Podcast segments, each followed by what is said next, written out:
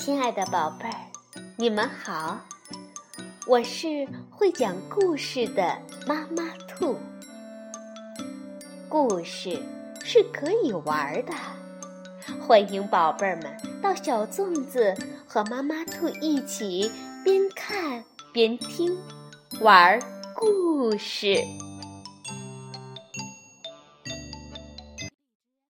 宝贝儿，晚上好，欢迎收听。妈妈兔的花样故事，我们今天继续来讲乌鸡国救真国王下集。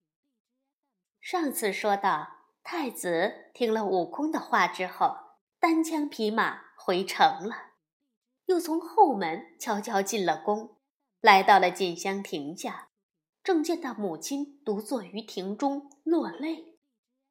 原来这娘娘四更天时也做了一个梦，醒来时却记不清楚，只觉越想越伤悲。太子下了马，驱散了宫娥，跪下说道：“母后，儿今有一句话，不知当问不当问，还请母后恕罪。”那娘娘说道。我们母子间哪有这许多计较？你有话只管问。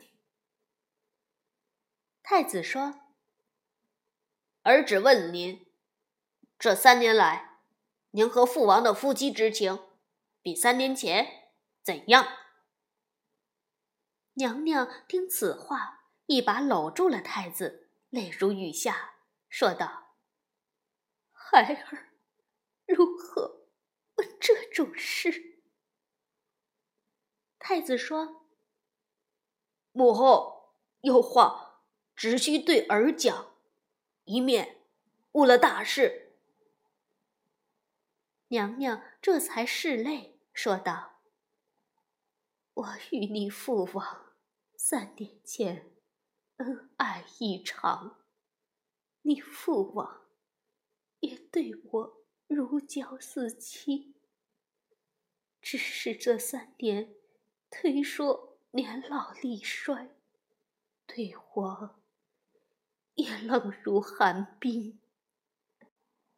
太子听此话，便推开娘娘，转身就欲离去。娘娘一把将他扯住，说：“儿啊，到底是出了什么事情？”太子就把出城打猎的奇遇简单的向他说了一遍。娘娘捂嘴说：“儿啊，我四更时也做一梦，似是梦到你父王水淋淋的前来跟我说，是被那道士推入井中。他说。”他一敬唐朝的僧僧前来捉妖，可更详细的，娘却记不清了。我正满腹狐疑，你竟说到此事，那更正是我梦中之事。你且先把那白玉龟留下，去请僧僧。来捉妖吧！那太子听了母亲的话，也不耽搁，只搬鞍上马，飞快地返回了宝林寺，向悟空下跪说道：“师傅，我已问明了母亲，果然是那妖道害我父王，夺我江山。”悟空微笑着说：“如此便好，今日天已晚了。”你且先回去，不要露了马脚。待明日天亮，俺老孙便进城去，为你捉拿妖怪，让你为父王报仇雪恨。太子说：“我今日出城，为此事奔波了一天，也没打得上一只猎物，空手回去，岂不令他生疑？”悟空说。此事好办。于是就跳降在半空，念动真言，拘来了山神土地，让他们赶来禽兽，尽数碾了腿筋，摆在路旁。他按落云头，示意让太子当猎物带回城去。太子便率了人马回城，只见四十里路旁尽是跑不动的禽兽，将士便上前擒捉。众人都说是太子洪福，怎知是悟空暗中相助。寺中的方丈与众生见太子对悟空敬若神明，也都纷纷换了一副嘴脸，拼命的讨好。当夜，悟空辗转难眠，暗讨纵然太子和娘娘相信此事，但要让文武百官都相信。却还要费一番唇舌，不如现在去把那国王的尸首找来，即使是尸首化了，也要将王袍王冠捞出来，也好当个凭证。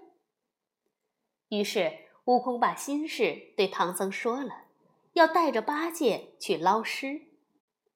唐僧不知他为何要带八戒同行，只说八戒呆笨。悟空解释说：“这上天入地，倒难不倒俺老孙；至这水中一事，却是为难。八戒当初在天上总管天河，水性最好，所以才叫他去帮忙。”唐僧这才点头答应。悟空叫醒了八戒，又怕他不愿意去，便骗他说。妖精在御花园八角琉璃井内藏了件宝贝，让八戒跟他去盗宝。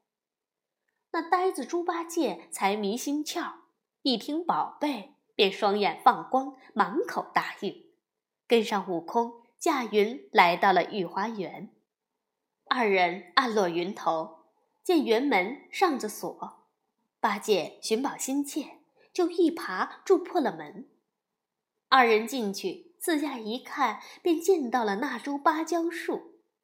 悟空对八戒说：“喏，宝贝就在下面。”八戒赶去，一嘴拱倒了芭蕉，现出一块石板，又掀开石板，才露出那口井来。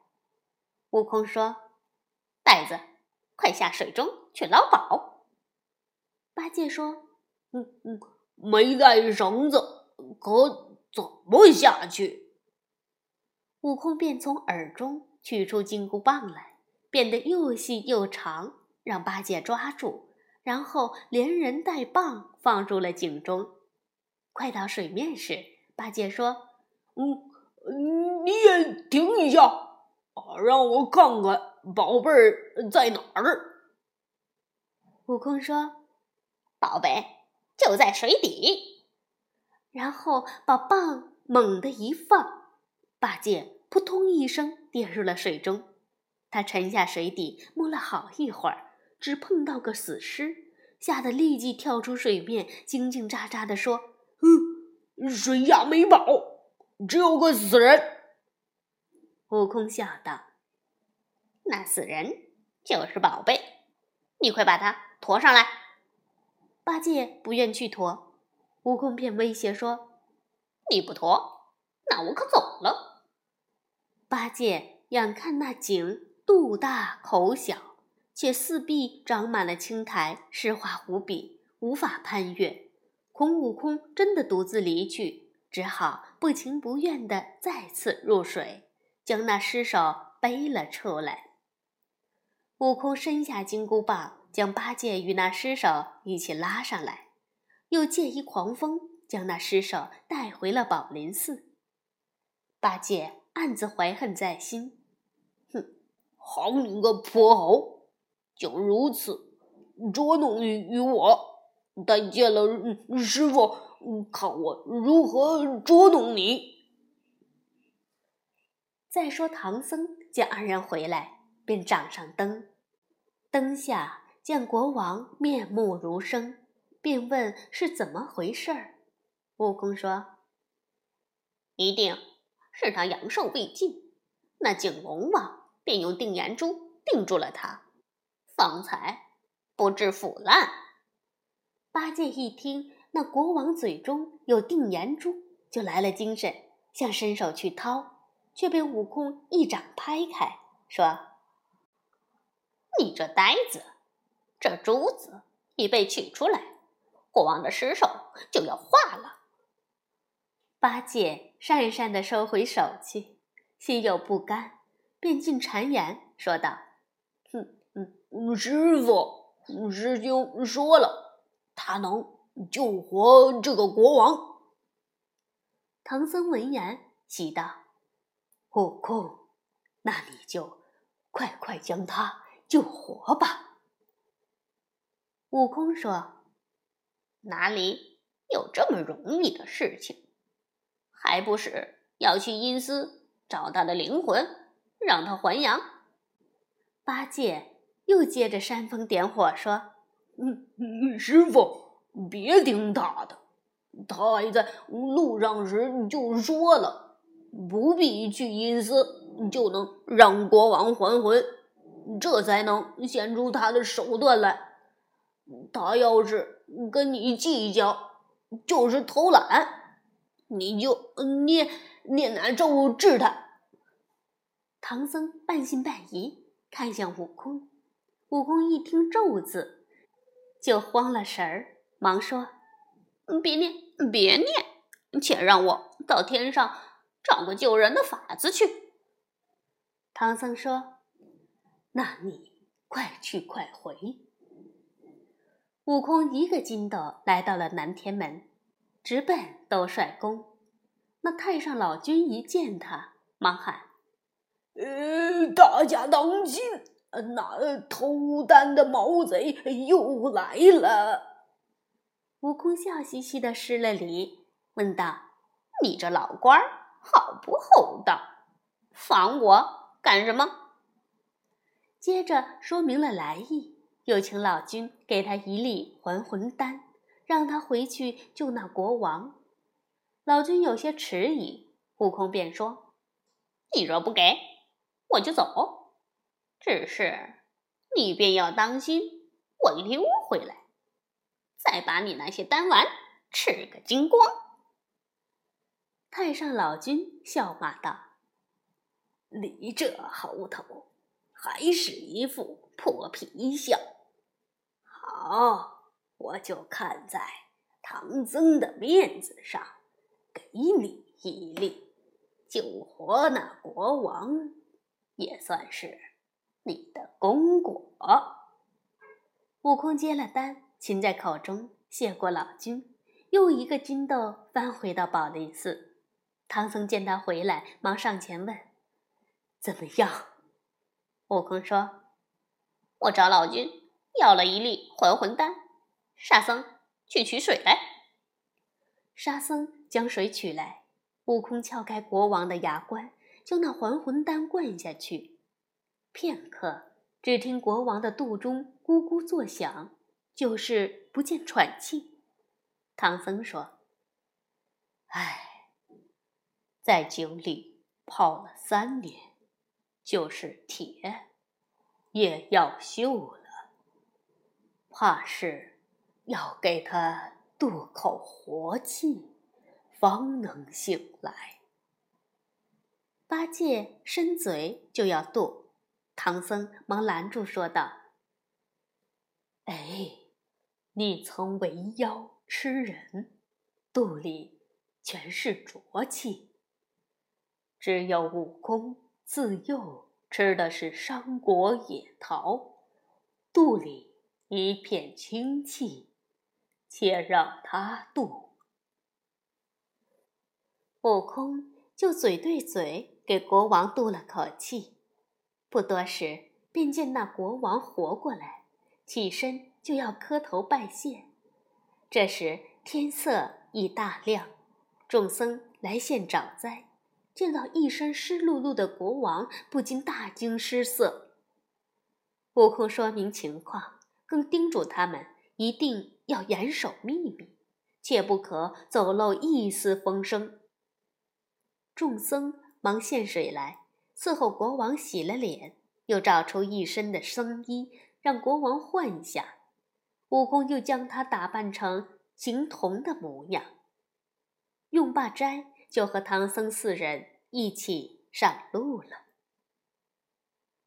五人直奔乌鸡国，进了城，来到午门前，唐僧便说：“我去倒换官文来。”悟空说。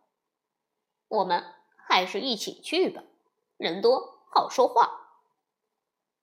于是黄门官奏进去，不多时便传下旨来，让唐僧师徒上朝见驾。待五人上了金殿，却立而不拜。那妖精变成的国王坐在龙椅上，怒道：“你们这些和尚，好生无礼！”见了朕，为何不拜？悟空笑着说：“我大唐本是天朝上邦，而你们是下土边邦，我们是大唐派来的使者，该是你拜我们才对。”那妖精国王说：“这野和尚竟敢如此撒野，快给我拿下！”众武将一拥而上，却被悟空遥遥一指，喊声“住”，就都被定在那里。那妖精大怒，跳下龙椅，伸手就来拿悟空。悟空取出金箍棒，大喝一声：“来得好，吃俺老孙一棒！”于是劈头打下。妖精大吃一惊。却苦于手中没有兵器抵挡，只得闪身避过，然后顺手从一个被定住的镇殿将军身上抽出宝刀，转身驾云而逃。悟空急忙腾云追去，高声叫道：“妖怪，哪里逃？”那妖精转身回骂：“孙悟空，你取你的真经。”我做我的王位，你为何要多管闲事？悟空大笑道：“嘿嘿，你这妖怪，这王位也是你能做的。你既识了我老孙，就该早早逃走。竟然还敢抓我，就叫你领教你孙爷爷的厉害。”两个人在云端斗将起来，大战几个回合。妖精感到不是悟空的对手，便转身逃回王宫，溜到唐僧身后，变作唐僧模样，又扯住唐僧转了几转，然后并肩立在街前。等悟空赶来，任凭火眼金睛也辨不出来真假。八戒与沙僧细细来看，却也无法认得出来。这时，八戒出了个主意：“嗯。”师兄，不如让师傅念那紧箍咒吧。我跟沙师弟一边看着一个，我会念的肯定是真师傅，不会念的定是假的。悟空没有别的办法，只得暂时忍了头痛，让唐僧念那紧箍咒，而八戒和沙僧则各自搀住一个唐僧，仔细查看。那真唐僧自然会念咒，而假唐僧只会瞎哼哼。八戒立时高叫道：“这个是妖怪！”他猛地松开手，举耙就打向假唐僧。那妖精已早早的纵身跳起，驾云欲逃。八戒大喝一声，腾云追赶。这时沙僧也赶上前去。抡起宝杖助战，悟空强忍着头疼，也跳上半空，见八戒与沙僧大战妖精，就想从那上面给那妖精来上一棒。他跳到三人上方，正欲抡那金箍棒，只见东北方向忽有一朵祥云飘来，那云上有人高喊：“大圣！”手下留情。悟空抬眼看去，竟是文殊菩萨。于是纵云上前施礼问：“菩萨，这是往哪里去？”文殊说：“我是来替大圣收妖的。”悟空说：“那便有劳菩萨了。”文殊对着那妖精喝道：“你这畜生，还不皈依，更待何时？”那妖精听罢，便就地打了个滚儿，现出了原形。原来是文殊菩萨的坐骑青毛狮子。悟空问道：“你怎么让他逃出成精，倒在这里作威作福？”文殊菩萨说：“这乌鸡国王原来好善恶施，常常斋僧。如来佛祖便差我前来度他。那年我化身成个和尚，向他化些斋饭，可言谈中。”他被我难住，不由得恼羞成怒，又将我捆起，在那玉水河中浸了三天。因此，佛祖就差这兽推他下井，以让他受三年水难之苦。悟空笑道：“你虽报了仇，却不知连累了多少人，又把这三宫六院给玷污了。”文殊忙说：“他并不曾害人。再说，他本是个央过的狮子，也不近女色。”悟空这才谢过了文殊，三人重返王宫。那国王与满朝文武百官见三人回来，慌忙叩头下拜。悟空便把文书收妖一事与众人说了。正在这时，有宝林寺的和尚送还王袍，国王当即换上，又坐回了龙椅。唐僧重又呈上通关文牒，加盖玉玺后就要告辞。国王欲挽留，唐僧。婉言推辞，只让他做个好国王，便又上马，与三位徒弟继续西行。好，宝贝儿，乌鸡国九真国王，我们就讲到这里。下一次我们来讲大战红孩儿。晚安，宝贝儿。